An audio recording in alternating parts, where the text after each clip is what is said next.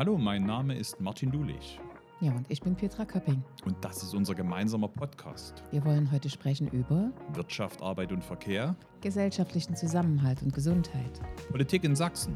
Naja, und was uns als Ministerinnen und Minister so bewegt. Das ist die A-Seite. Viel Spaß beim Reinhören.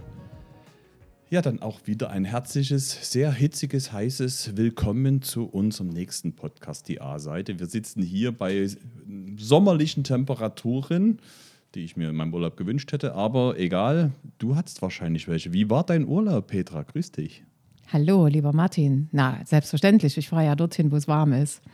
Und hier war es ja leider nicht so warm. Das hat mir für die Kinder immer leid getan in Sachsen, die ja Schulferien hatten und eben auch ins Freibad gehen wollten, in die Seen schwimmen gehen wollten. Das war halt ein bisschen ausgebremst. Es tat mir echt leid, weil wo ich war in Griechenland, da war natürlich Sonnenschein pur und auch nicht zu heiß. 30 Grad und 25 Grad Mittelmeer, Wassertemperaturen. Das ist das, was ich liebe. Und deswegen stört mich der Tag heute auch nicht. Wie war es denn bei dir? Ich habe manchmal so gesehen.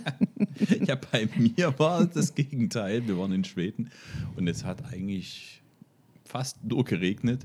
Aber wir haben trotzdem das Schönste draus gemacht. Also ich will jetzt gar nicht nur lamentieren, nur der Erholungswert ist natürlich, wenn das Wetter etwas schöner ist, angenehmer, als wenn man im Wohnmobil sitzt und die ganze Zeit hört man nur ein Geräusch, das Tropfen auf dem Dach und es hört nicht auf. Aber wir haben trotzdem viele Wanderungen gemacht. Es ist eine wunderschöne, ein wunderschönes Land. Wir waren am Anfang auch mit den Kindern ja dort und haben auch ganz viel zu Astrid Lindgren erlebt. Ähm, ähm, die ganzen Geschichten um Pippi Langstrumpf, Ronja Räubertochter, Michel in der Suppenschüssel und so weiter, alles dort vor Ort mal uns angeschaut. Das war herrlich, das hat auch Spaß gemacht. Und trotz Regen war es ein schöner Urlaub, weil man endlich auch mal aus der Tretmühle rausgekommen ist. Weil Ja. ich glaube, das brauchen wir alle. Ähm, mal diese Phasen, wo man mal Ruhe hatte. Mhm, so viel Geschichte habe ich mir nicht angeguckt, diesen Urlaub, außer Delfine und wirklich landschaftlich herrliche Gegenden. Der Pilion, wo ich im Urlaub mache, das ist wirklich eine tolle grüne Landschaft in Griechenland. Habe aber auch mit Sorge dahin geguckt, wo es gebrannt hat auf Rhodos. Das war auch ganz dramatisch und ganz furchtbar. Ähm, aber ich habe von dir Fotos gesehen, beziehungsweise Einträge. Und eins davon war mit einer Videoleinwand. Äh, da warst du auf einer Li Videoleinwand. Erzähl doch mal, wieso? Ich denke, du wolltest dich erholen im Urlaub. Das stimmt. Das war ähm, ein gewisses Provisorium, aber es musste sein, weil ähm, wenn eine Entscheidung, eine milliardenschwere Investitionsentscheidung für Sachsen, auf die wir zwei Jahre lang hingearbeitet haben, ausgerechnet in meinem Urlaub öffentlich verkündet wird, dann muss man auch halt mal aus dem Wohnmobil heraus sich in eine Pressekonferenz reinschalten. Und ähm, ja, wir, ich habe hinten noch eine Decke hingehangen, damit das nicht ganz so wüst aussah, aber es war ein reines Provisorium. Aber wie schon gesagt, ähm, die Entscheidung von TSMC, ähm, dem taiwanesischen Chiphersteller in Sachsen, ähm, sich anzusiedeln und wirklich über 10 Milliarden Euro zu investieren, das ist so eine großartige ähm, Botschaft. Ähm, mich hat es eher geärgert, gewundert, wie auch immer, ähm, dass man diese tolle Nachricht mit fast mit, mit so wenig Begeisterung aufgenommen hat. Mir ist zwar sehr bewusst, dass natürlich man das nie mit den 90er Jahren vergleichen konnte, weil damals war, gab es Massenarbeitslosigkeit und auf einmal war jede Ansiedlung sozusagen der Retter für Arbeitsplätze oder Schaffen von neuen Arbeitsplätzen. Jetzt in anderen Zeiten ist das natürlich schwieriger, aber trotz alledem, das ist so eine großartige Entscheidung ähm, für Sachsen. Da hätte ich mir schon ein bisschen mehr Begeisterung gewünscht. Ich habe sie jedenfalls. Also ich fand das auch bemerkenswert. Ich fand das auch toll, muss ich ehrlich sagen, dass in Sachsen so eine große Ansiedlung äh, kommt. Wir haben das erlebt in Sachsen-Anhalt. Als die ihre große Ansiedlung hatten, haben wir so ein bisschen neidisch rüber geguckt. Und die haben wir jetzt. Und trotzdem gab es Wirtschaftswissenschaftler und Wirtschaftsweise, die gesagt haben, das ist eine Wette auf die Zukunft. Vor allen Dingen, dass man so viel Geld dazu gibt, unterstützt, fördert. Wie siehst du denn das, Martin? Also es haben mich auch viele kleine Mittelständler Ja. gefragt, warum denn die und wir nicht? Was ja so nicht stimmt. Also ich würde ich es nochmal unterscheiden, weil ähm, die Wirtschaftswissenschaftler, die sich vor allem öffentlich geäußert haben, die haben mich natürlich schon zur Weißglut gebracht. Weil ihr Wirtschaftstheore ihre wirtschaftstheoretische Herangehensweise, so dem Motto, ähm, ja, das ist ja hier mit Milliardensubventionen investiert der Staat in ähm, Branchen, die, wo, wo in anderen Ländern das preiswerter produziert wird und so etwas. Ähm, und das, das sei nicht sinnvoll und so weiter und so fort.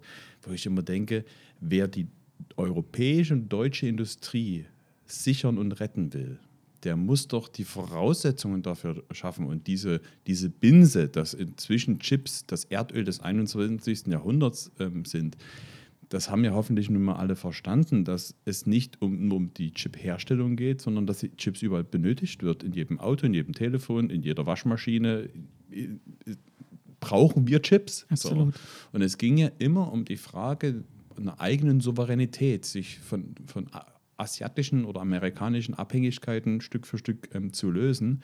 Also von daher ist das eine, einfach nur eine super Nachricht. Und wenn du dir mal anschaust, wie die in Bedingungen in China oder in den USA sind, warum tun diese Wirtschaftswissenschaftler, die jetzt sagen, der Staat darf nicht so viel Geld in die Hand nehmen, warum kritisieren die nicht die USA oder die China? Ähm, die interessiert es überhaupt nicht, ähm, mhm. unter welchen fairen oder nicht fairen Bedingungen das passiert. Die, die machen einfach mal Gesetze wie in den USA, Inflation Richtig. Reduction Act, wo sie sozusagen deutsche Investitionen nach Amerika holen, super Angebote machen. China subventioniert, subventioniert und Europa ähm, wartet wieder. Das kann da nicht sein. Also ich habe mich da massiv über mhm. solche Haltungen geärgert, weil die, die Frage ist doch schlichtweg, wie wir unseren Wohlstand in Europa sichern. Und da müssen wir als Staat selber investieren in diese Veränderung. Du hast natürlich schon einen, Finger in die Wunde gelegt, wenn es um den Mittelständler geht, mhm. weil dem muss man anders das erklären. Weil der fragt sich ja auch, warum habt ihr auf einmal Milliarden Euro und wir haben hier ein großes Problem, unsere Energiepreise sind zu hoch so und wir haben keine ja, Arbeitskräfte. Ja das ist sicher nochmal, ähm, da muss man, glaube ich, sogar noch mehr Zeit investieren, um mit, mit denen auch zu reden und dass die auch, dass man ein gemeinsames Verständnis entwickelt. Meine Grundbotschaft ist, wenn es uns gelingt, dass die Wirtschaft erfolgreich in den nächsten Jahren die Veränderung gestalten kann, haben alle etwas davon.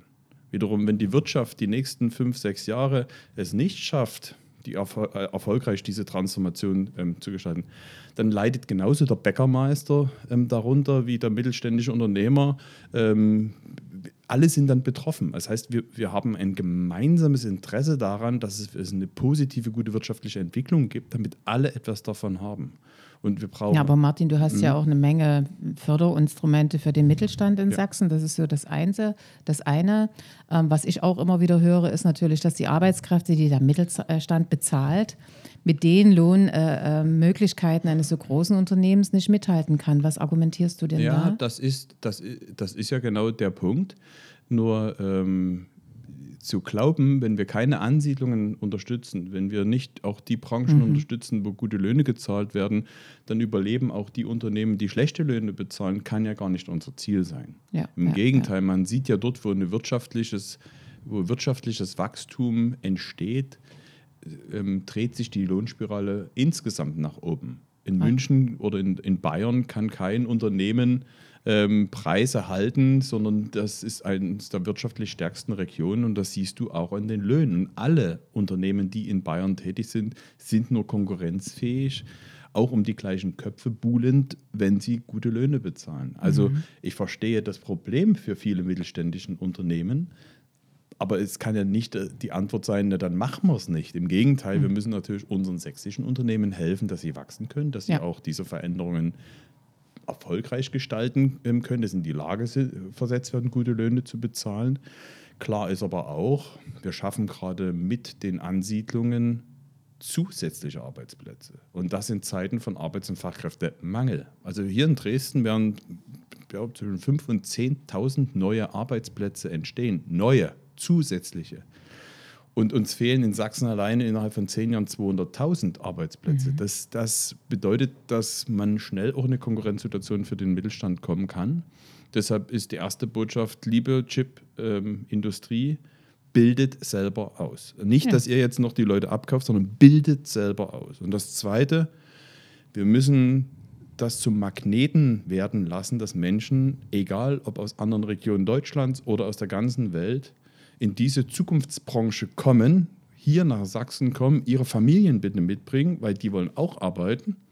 Die wollen auch ähm, Teil einer Gesellschaft sein. Das kann uns insgesamt helfen und deshalb ist das auch eine gute Nachricht für Sachsen, wenn tatsächlich mit so einer Zukunftsbranche wie ähm, der Mikroelektronik Menschen zu uns kommen und ihre Familien mitbringen. Aber das siehst du mal, wir müssen viel reden, man muss viel erklären Man muss die Argumente austauschen, damit sich da nicht was Negatives verfestigt, mhm. obwohl es so eine positive, tolle Nachricht ist.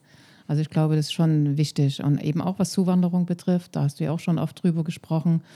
Ich habe gerade mit der äh, Arbeitsagentur gesessen und wir sind im Gesundheitsbereich gar nicht so schlecht unterwegs. Ich sage auch nicht ganz gut unterwegs, weil es immer besser sein könnte. Wir kennen ja die Situation und da müssen wir weiterarbeiten. Und natürlich bei den Menschen, die hier sind. Ähm, auch da ist eine positive Nachricht aus meinem Bereich, dass die Gesundheitsberufe wirklich eine ganz attraktive, ein attraktives Angebot mittlerweile geworden sind. Also das war auch eine sehr gute Nachricht, die ich heute aufgefasst habe. Also noch nicht gut genug, dass mhm. niemand mich falsch versteht, aber schon recht gut. Aber ihr macht doch jetzt auch schon viele positive Erfahrungen mit Zuwanderung. Absolut. Wenn du mal reinguckst äh, bei den Ärzten, mhm. welche ausländischen Ärzte am meisten in Sachsen vertreten sind, rat mal. das sind die syrischen Syrisch? Ärzte. Okay. Ja, ja. Ich habe auch immer gedacht, aus Tschechien, aus Polen, aus Ungarn. Nein, das sind die syrischen Ärzte. Dann kommt Tschechien. Mhm. Aber an erster Stelle stehen tatsächlich syrische Ärzte. Und da sieht man, wie schnell doch auch eine Integration erfolgt ist. Und wenn ich schnell sage, meine ich nicht innerhalb von einem Jahr, sondern Integration ist ein Marathon. Das ist eigentlich eine mhm. Sache, die ich schon seit 2015 erzähle, dass es eine gewisse Zeit braucht. Und langsam setzt es sich eben auch um. Das braucht, wenn man in so ein fremdes Land kommt, und da ist egal, aus welchem Land man kommt, dass man sich in dem Land an die Kultur, an die Sprache, an die Umgangsmöglichkeiten, an die gesellschaftlichen Voraussetzungen wirklich gewöhnt hat und dort gut aktiv arbeiten kann.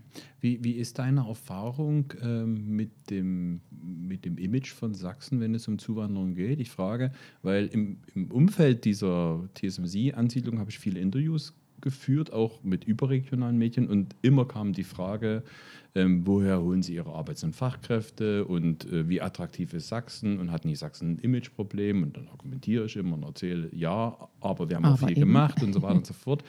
Ähm, wie ist das in deiner Branche? Ähm, fällt es euch leicht, Leute anzusprechen und kommen die auch gerne? Oder wo, wo, wo, sind das, wo sind da die Herausforderungen? Ist es eine Imagefrage? Ist es die Sprache?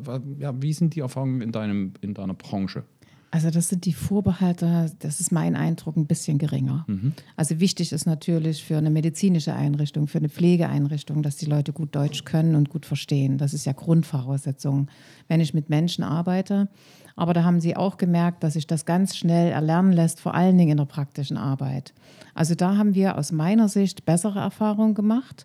Und wir sind eben jetzt dabei, dass vor allen Dingen die kleinen Häuser, ob das ein kleines Pflegeheim ist oder ein kleines Krankenhaus ist, die von sich aus selbst nicht große Initiativen starten können, dass wir dort einen Verbund gründen, dass dort gemeinsam zum Beispiel gesucht wird nach Fachkräften in den unterschiedlichsten Ländern. Da macht ja der Bund eine ganz gute Angebotsbreite, um dann gemeinsam für diese Standorte zu werben. Und mein größtes äh, Überraschen ist wirklich immer, wenn die Kräfte dann da sind. Ähm, wenn sie dann einmal in einem Ort sind, in einem kleinen Gemeinde oder ähnliches, ähm, dass dann sofort nachgefragt wird, ob das die Bürgermeisterinnen und Bürgermeister sind, die Gemeinderäte, die Vereine. Können die nicht bei uns mitmachen? Können die uns vielleicht mhm. auch was aus ihrer Heimat zeigen? Da rede ich konkret von Brasilien zum Beispiel. Und das ist immer eine ganz tolle Erfahrung. Und wenn das passiert, dass eben nicht nur der Arbeitsort als solches spannend wird, sondern die gesamte Gemeinde, die ganze Stadt, dann wird es funktionieren. Immer dort, wo das nicht zusammenpasst, dort funktioniert es nicht, dann gehen die Leute auch wieder weg. Mhm. Jetzt hast du gerade Krankenhäuser angesprochen. Hat sich denn die Aufregung um die ganze Diskussion Krankenhausreform jetzt, nachdem klar ist, wie es laufen soll, ein bisschen gelegt oder ist sie noch vorhanden? Naja, vielleicht drei Schlagworte, äh, weil wir haben ja schon öfter darüber geredet. Wir haben reinbekommen in, unseren, in unsere Eckpunkte, die wir mit dem Bund vereinbart haben. Darum hat es ja auch so lange gedauert, dass wir weg sind von dieser Level-Diskussion. Level 1 ist also 1i ist dann ein Krankenhaus, was nur noch ambulante, hauptsächlich ambulante Versorgung machen kann. Das haben wir weg. Wir haben ja ein eigenes Krankenhausgesetz, wo wir nach Grundversorgung, äh, Regelversorgung, Maximalversorgung unterscheiden. Und das können wir in Zukunft eben auch. Und da werden dann die Leistungskriterien festgestellt. Also diese unsägliche Level-Diskussion, die haben wir weg. Mhm. Ein zweiter Punkt, der mir wichtig war, ist, dass wir Ostdeutschland nochmal konkret in dieses Eckpunktepapier eingearbeitet haben. Wir haben schon eine Reform gemacht in Ostdeutschland. Und da habe ich wirklich Ähm, ich glaube, da konnte er mich nicht leiden, die, die fünf Tage, der Herr Lauterbach. Da haben wir wirklich früher gekämpft, dass dort ein Passus drin ist, dass das, was in Ostdeutschland in der Vergangenheit schon passiert ist, an Reformgedanken Beachtung finden muss. Und dann gibt es den dritten Punkt, der uns auch nochmal wichtig ist, die Finanzierung. Da steht auch ein Satz drin, dass es eben auch Mittel geben muss für Investitionen, für Krankenhäuser, die sich in dieser Umstrukturierung auf den Weg machen. Da haben wir noch keine Summe benannt. Das ist jetzt Aufgabe im nächsten Schritt. Wir wollen ja jetzt den Gesetzentwurf erarbeiten. Da sind wir übrigens auch als Ostdeutschland mit vertreten. Auch das war mir wichtig. Brandenburg wird dort federführend mhm. sein. Wir werden aber dieses kleine Bundesland unterstützen, weil das sehr viel Arbeit ist. Und wenn der erste Entwurf, und das ist die Hauptarbeit, die man jetzt machen muss, eines Gesetzes darliegt, damit er ins Kabinett gehen kann, dann können wir weiterreden, ob wir die Ziele, die wir hatten, erreicht haben. Hm. Na, ich habe es ja deshalb angesprochen, weil wir ja bei fast jedem Podcast über das Thema Krankenhausreform ja. gesprochen haben. Und jetzt gibt es eine Einigung. Jetzt geht es einfach ähm, weiter.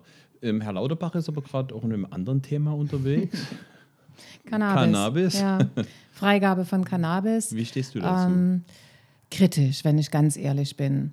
Ähm, ich glaube, dass es wirklich ein schwieriges Thema ist, weil ich jetzt erstmal kein Land kenne, was wirklich durch die Freigabe und Legalisierung einer Droge ähm, tatsächlich eine Verbesserung der Situation hatte.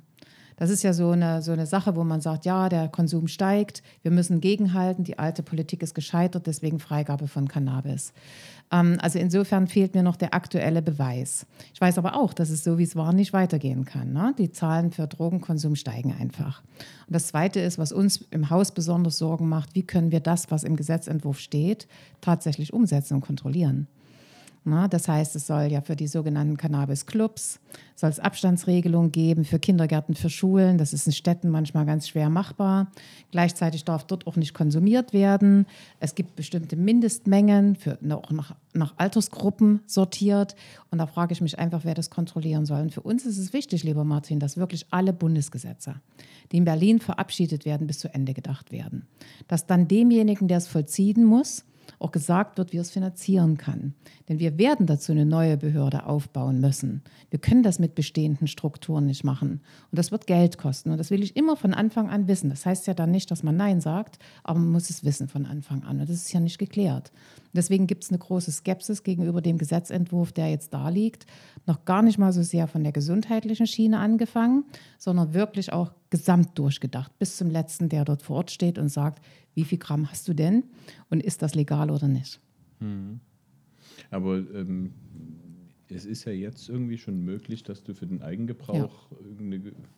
was hast. Was ist jetzt die, was ist sozusagen jetzt die, die qualitative, Ent das Neue?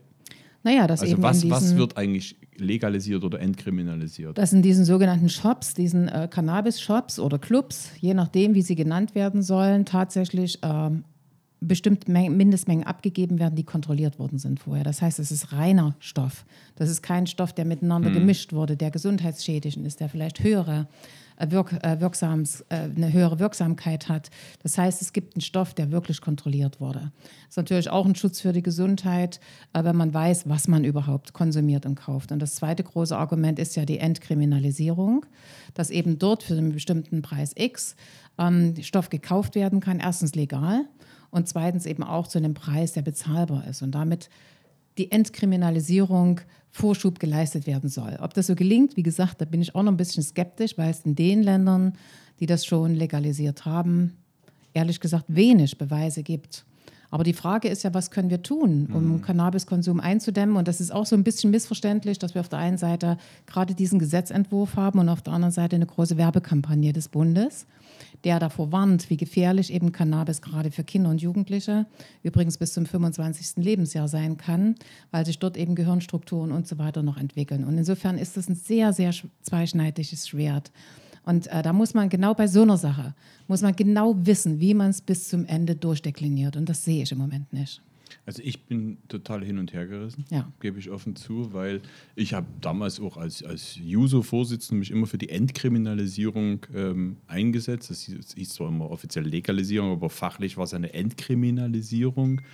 Ähm, aber das alleine ähm, ist es ja nicht, sondern es geht immer darum, wie man es tut. Ne? Wir haben uns das in den Niederlanden angeschaut, wir haben uns ähm, an, auch in anderen europäischen Ländern angeschaut. So richtig den Idealzustand gibt es nirgends.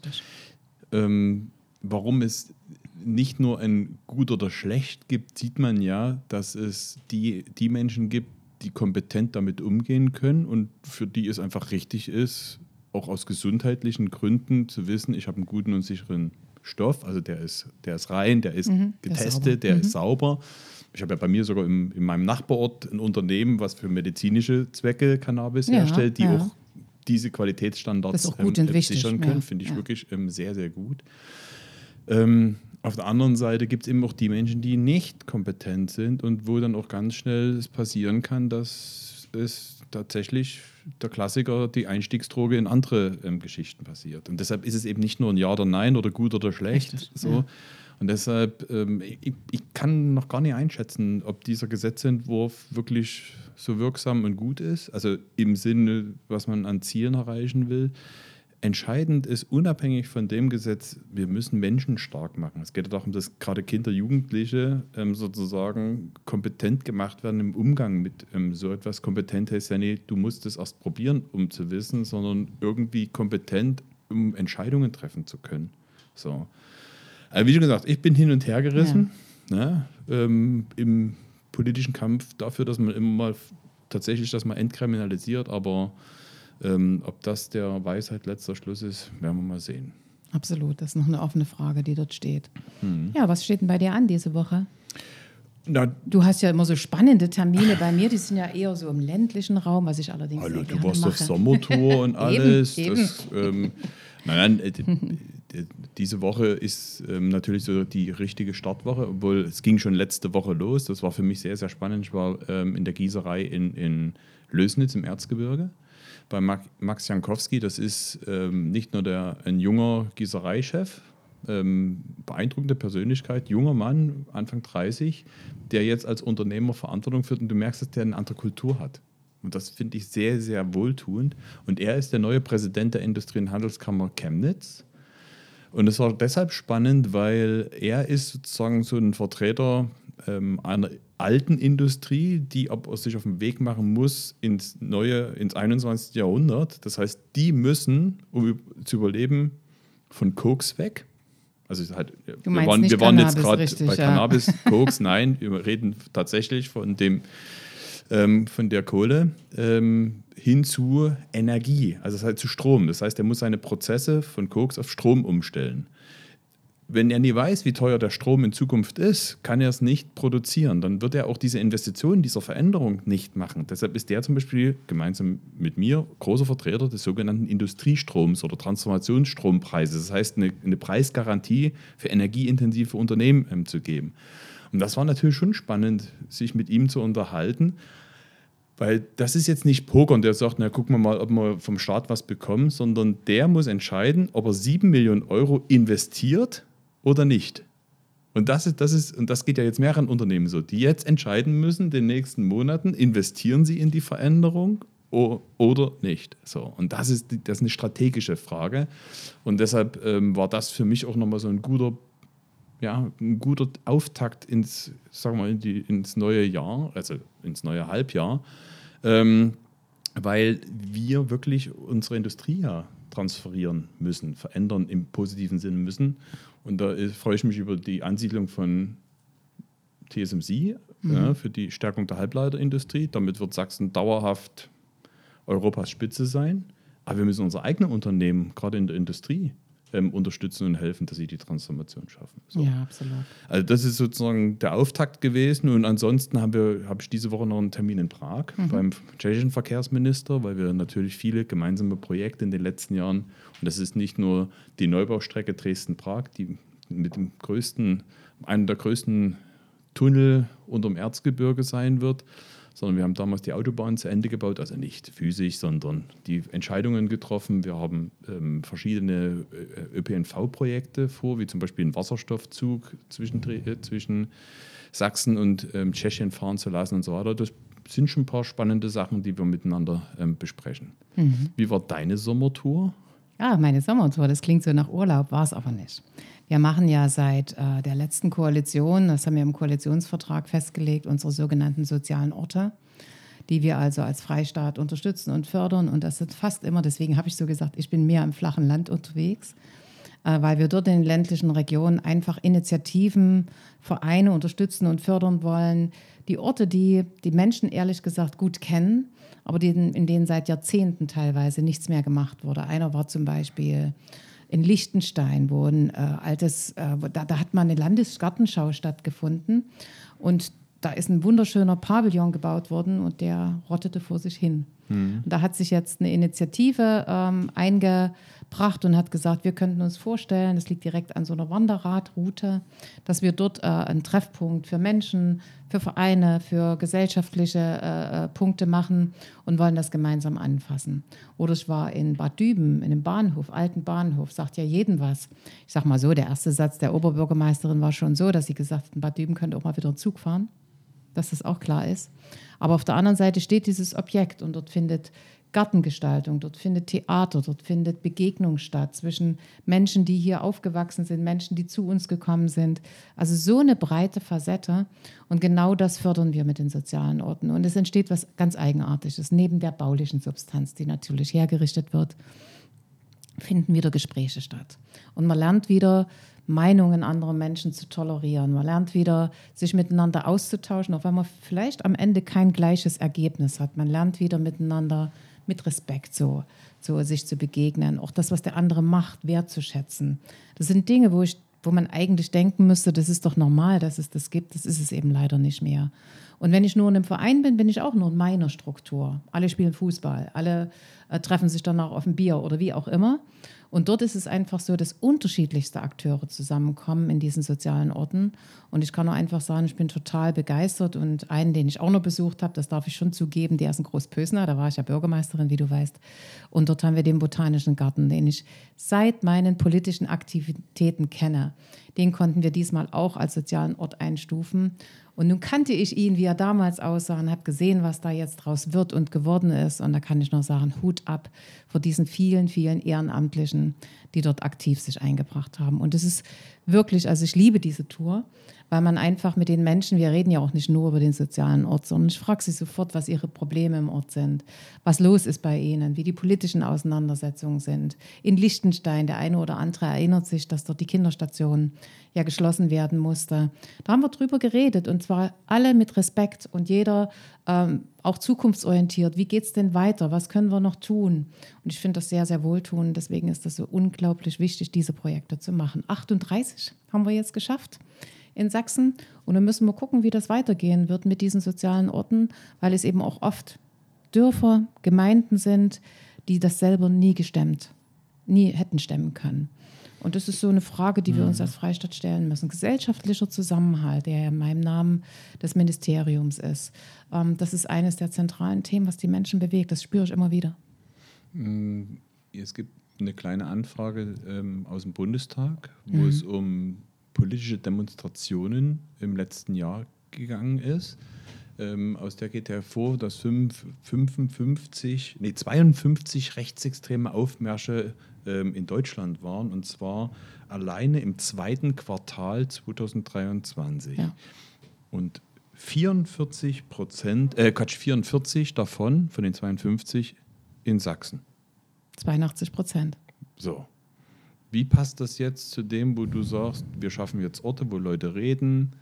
Wie, wie nimmst du diese Stimmung wahr? Und ähm, merkst du, dass die Leute sich tatsächlich radikalisieren oder nimmst du das Gegenteil wahr? Wie, wie, ja, wie, ja, wie gehen wir jetzt damit um? Also so ein Satz, den ich immer wieder höre, ist, naja, wenn wir schon mal eine Ministerin hier haben und die sich für uns Zeit nimmt, da fängt für mich so eine Grundfrage an. Du weißt ja, dass äh, wir beide, glaube ich, auch über die vielen Jahre viel draußen vor Ort mhm. gewesen sind, viel mit den Menschen gesprochen haben.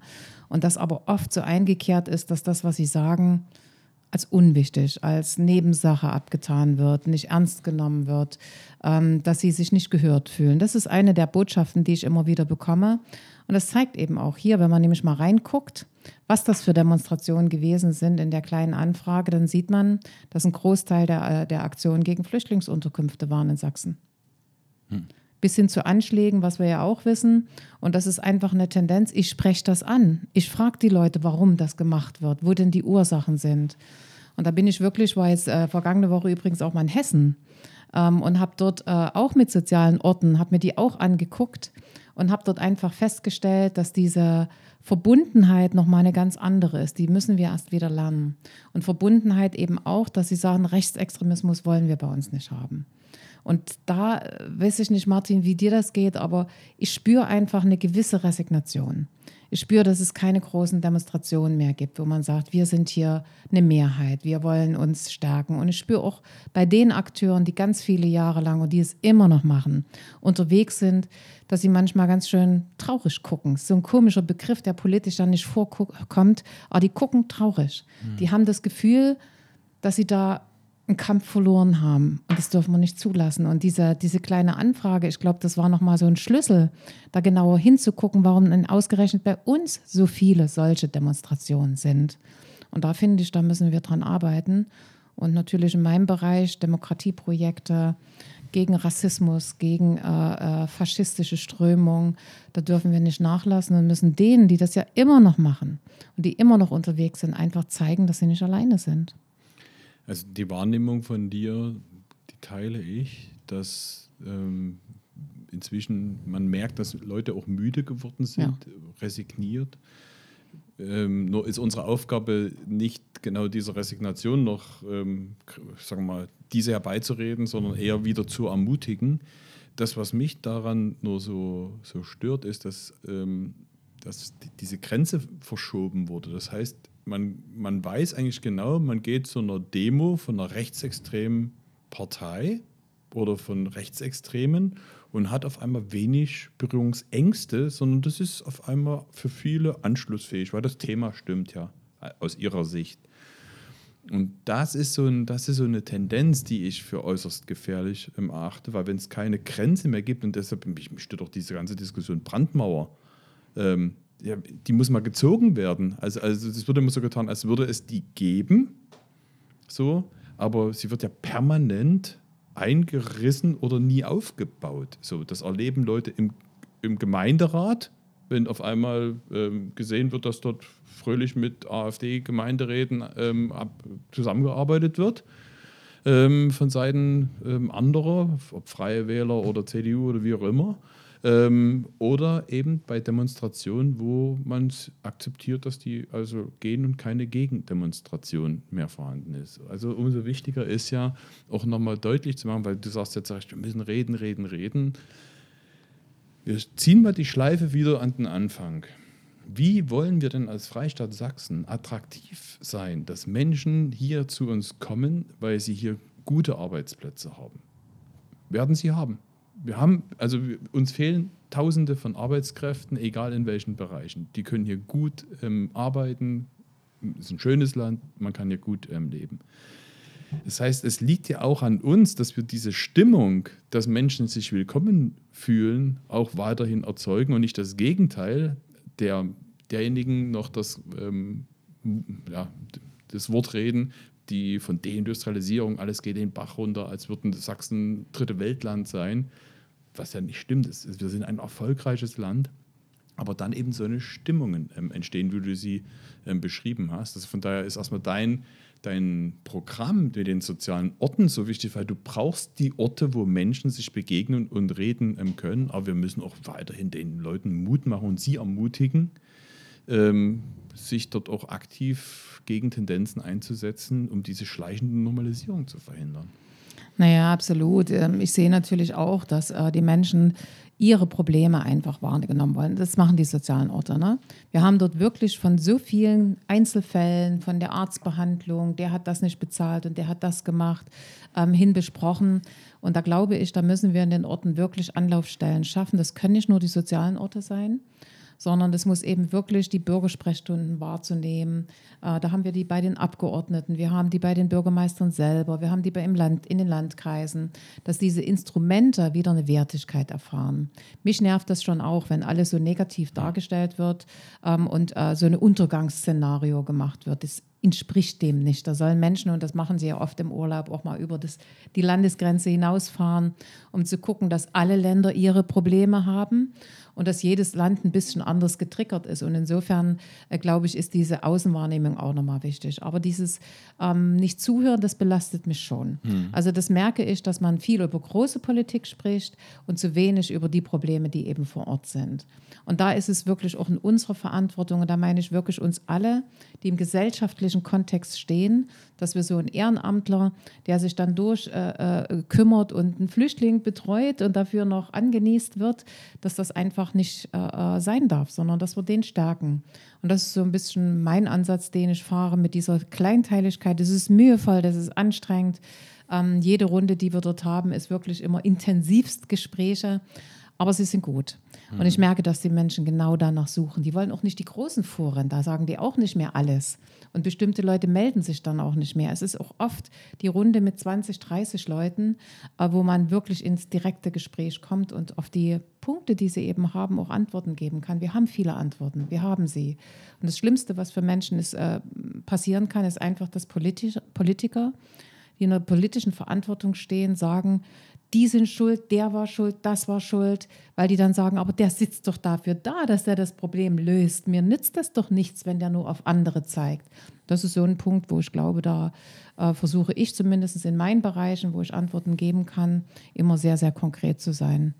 Und das ist das, was den Menschen wirklich fehlt. Und es macht mir auch ein bisschen Sorge, dass wir das vielleicht ein Stück weit verlernt haben.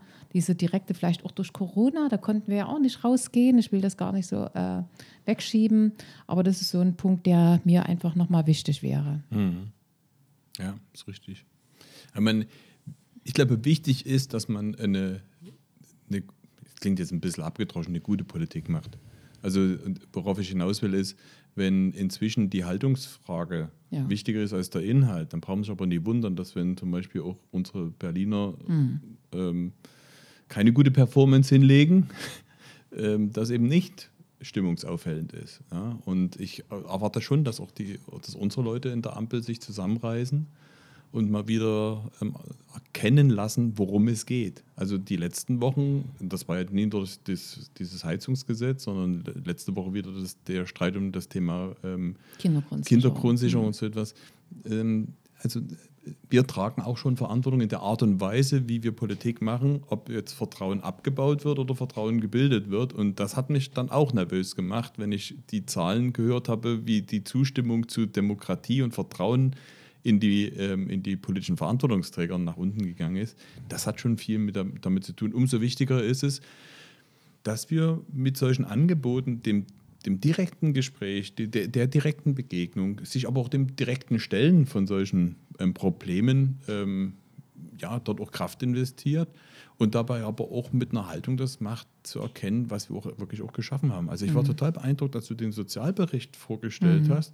Der war ja nichts anderes als ein Beleg dafür, dass jede soziale Investition geholfen hat, dass sich Gesellschaft nicht spaltet, sondern zusammengeführt wird. Dass sie geholfen hat für Stabilisierung von, von Veränderungen. So, und genauso wie wir jetzt Geld in die Hand nehmen, um Ansiedlungen, zu in Ansiedlungen mit zu investieren, damit auch in Zukunft gute Arbeitsplätze da sind, das sind die positiven Geschichten, die man auch mit erzählen äh, muss und wahrzunehmen, was aber die Sorgen auch der Leute sind. Und das muss man vernünftig zusammenbringen. Das ist doch Politik. Ja. Das ist auch immer wieder eines der Schwerpunkte, die mir die Leute sagen, was stört euch denn so? Die Frage stelle ich ja ganz genau. Hm. Ne? Am liebsten hätte ich ja gewusst, was sie, an, was sie an, an mir stört, was ich ändern kann, weil ich bei anderen auch immer wenig ändern kann. Aber es kommt schon tatsächlich immer die Streitigkeiten, die es in Berlin gibt. Auch jetzt wieder Kindergrundsicherung gegen Wirtschaft. Mhm. Das kann nicht sein. Wir brauchen das beides. Ja, wir brauchen das beides. Und da verlangt man wirklich von zwei Ministern, ähm, dass sie sich vorher einigen und dann ins Kabinett reingehen und sagen, wir nehmen beides, vielleicht jeder ein Stück mit einem Abstrich. Also insofern, das ist genau das, was die Menschen aufregt. Und nochmal, die regen sich ja nicht auf wegen dem Streit alleine. Die regen sich auf, weil jemand, der in Dresden sitzt, wie wir, oder jemand, der in Berlin sitzt, wie die Berliner Politiker, die Antworten geben auf die dringenden Fragen dieser Zeit. Und die Menschen macht es kürre, wenn es eine negative Nachricht nach der anderen geht, weil sie sich immer die Frage stellen, was wird denn aus mir und meiner Familie? Das sind ja nicht nur Egoisten, das sind einfach Menschen, die auch eine Verantwortung für ihr Umfeld spüren. Und deswegen ist es so dringend notwendig, dass wir nicht nur sagen, was die anderen alle falsch machen, das sehen die selber, das mhm. wissen die, sondern dass wir Lösungen anbieten. Und da sehe ich im Moment wirklich auch noch auch Nachholbedarf in Berlin zugegeben. Das ja. ist so. So, hast du, du hast mich jetzt vor uns gefragt, was ich jetzt in dieser Woche noch mache. Was steht denn bei dir noch auf der Tagesordnung in den nächsten Tagen, Wochen? Ja, wir haben dieses Wochenende wirklich einen schönen Tag. Auf den will ich noch mal hinweisen. Wir machen am Samstag unseren Familientag, unseren mhm. sächsischen Familientag in Koswig. Das wird den ganzen Tag übergehen und wir werden dort tatsächlich ganz viele tolle Angebote für Kinder und Familien machen. Das will ich bewusst nicht feiern sagen, weil feiern könnte bei dem einen oder anderen erzeugen, was haben wir denn zu feiern? sondern ich möchte einfach sagen, dass wir auf der einen Seite natürlich tolle Angebote haben von Kindern, von Jugendlichen, von Familien, von Seniorinnen, Senioren, die sich was haben einfallen lassen im ehrenamtlichen Bereich, im Freizeitbereich, aber eben auch, wo man sich ganz viele Anregungen holen kann, wenn man Hilfe, wenn man Unterstützung braucht, wenn man Ratschläge braucht. Also insofern ist das ein ganz buntes Programm, das wir dann äh, Koswisch haben. Und es gibt noch eine schöne Veranstaltung, die ich heute mache. Äh, gleich, wenn ich von dir gehe, gehe ich nämlich aufs Schiff und dort werden wir den Menschen, die sich äh, während der Corona-Zeit besonders engagiert haben, wirklich nochmal ein ganz großes mhm. Dankeschön sagen. Und das, das finde ich wichtig, ähm, dass man dort einfach auch mal sagt, das sind Leute, die ihrem Nachbarn geholfen haben mhm. beim Einkaufen und, und, und. Also die vielfältigste Art und Weise. Und das werden wir heute Nachmittag tun.